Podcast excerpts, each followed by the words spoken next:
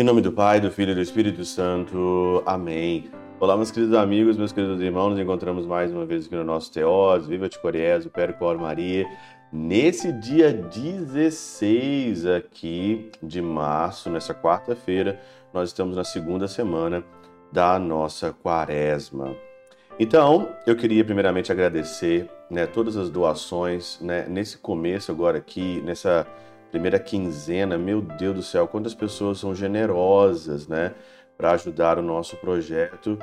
E eu agradeço mesmo de coração e rezo todo dia para vocês, para que vocês tenham aqui já a recompensa 100 vezes mais e depois a vida eterna. Muito obrigado mesmo de coração.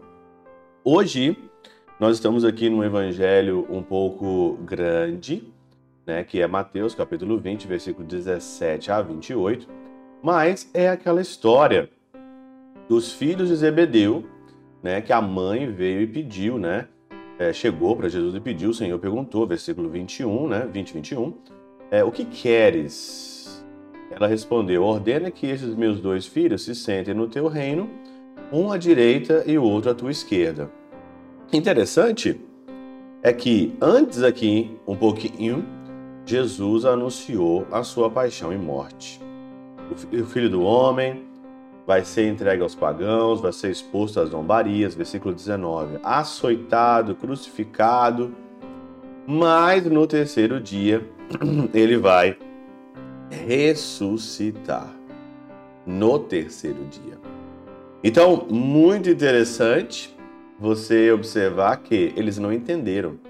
Só que São João Crisóstomo ele faz um comentário aqui e aí então você consegue entender a cabeça da mãe dos filhos de Zebedeu e, da, e também de, dos filhos de Zebedeu.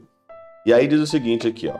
Eles se viram como mais honrados do que os outros e ouviram que sentar-se-iam sobre doze tronos, razão pelo qual pediam o primado de, da cátedra. E eles sabiam que outros tinham mais honra junto a Cristo. Temiam, pois, que Pedro fosse posto adiante deles. Por essa razão, diz outro evangelista que eles imaginavam quando estavam perto de Jerusalém. Que iam já estavam às portas do reino de Deus. Olha, eles estavam chegando em Jerusalém, esse é o contexto. Eles acreditavam que eles já estavam chegando é, é, no reino de Deus, que Jerusalém era o reino de Deus, só que diz aqui o comentário São João Crisóstomo, ou seja, que o reino era uma coisa sensível e a pessoa que pede uma honra, ela está pedindo algo sensível e tudo que é sensível vai passar. Por isso que as coisas não valem nada. Por isso que essa honra, a honraria, a glória do mundo não vale nada. Eles não estavam pedindo aqui e continua, né? Diz, disso devemos concluir que eles não pediam coisas espirituais.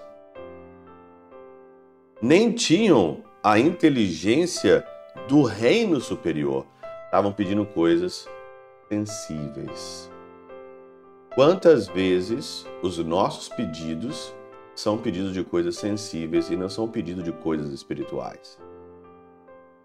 Todo pedido sensível, se você for inteligente, se você tiver aguçado, se você tiver aguçado espiritualmente, seu coração aguçado espiritualmente, você vai entender que na realidade, atrás de todo pedido sensível, tem aqui um desejo espiritual.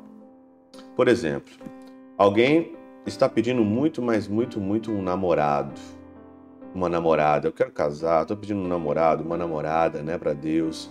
Quero casar, quero formar família. Aí, quero formar família. As pessoas, elas focam tanto na parte eu quero um namorado, eu quero uma namorada, esquecem que na realidade elas têm que é, realizar ou viver a vocação matrimonial. Elas têm que realizar a vocação em si.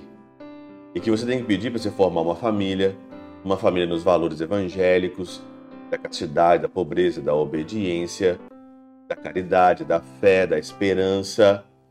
Você tem que pedir, é isso, eu quero viver isso numa família. Senhor, então, fazei tudo para eu possa que eu possa realizar a minha vocação em minha vida. Não é, eu quero namorado, quero namorado, quero namorado, quero namorado.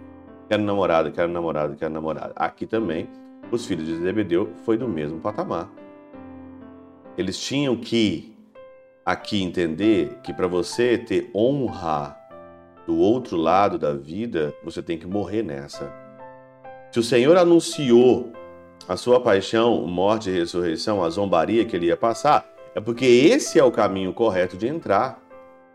Não é o caminho pedindo para que ser honrado nessa vida.